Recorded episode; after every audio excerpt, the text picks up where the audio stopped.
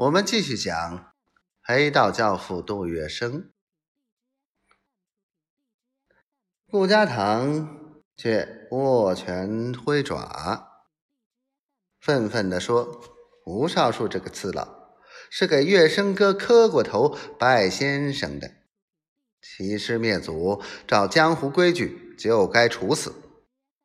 月笙哥，该把他的拜师帖子寻出来。”让我拿去跟他算账。这一句话提醒了杜月笙，他回答说：“算账不必，帖子是该找出来。那上面开的有吴少树的祖宗三代，还有永尊训诲的誓言。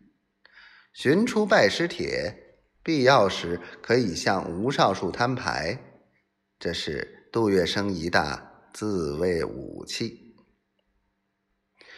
因此他立刻命人打开保存拜师帖的保险箱，一包包的大红帖取来。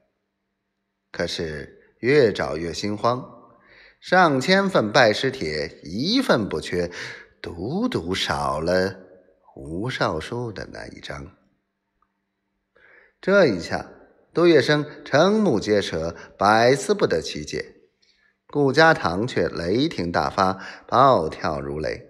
他怒不可遏，高声咆哮：“这一定是吴少树买通内线，将他的那份拜师帖偷出去了。”于是，杜月笙也气得脸孔铁青，簌簌发抖。杜门出了内奸。这是从所未有之事，在场的人无不咬牙切齿，顿足大骂。顾家堂跳起来厉声说：“三天之内，我非杀了这个吃里扒外的内贼不可。”他这话一出，是将有人要人头落地。于是，杜公馆人心惶惶，风声鹤唳。气氛之恐怖紧张，空前绝后。然而，两三天后，杜月笙又不忍看见他的左右一个个惊慌失措、惴惴自危，便亲自去对顾家堂说：“家丑不可外扬，纵有小掉马子，也只好放他一马，免却全家不得安宁。传出去。”反而给吴少树幸灾乐祸。依顾家堂的性子，他如何肯依？于是杜月笙百般劝他，说到最后，顾家堂不忍违了月笙哥大事化小、小事化了的心愿，只好罢休了。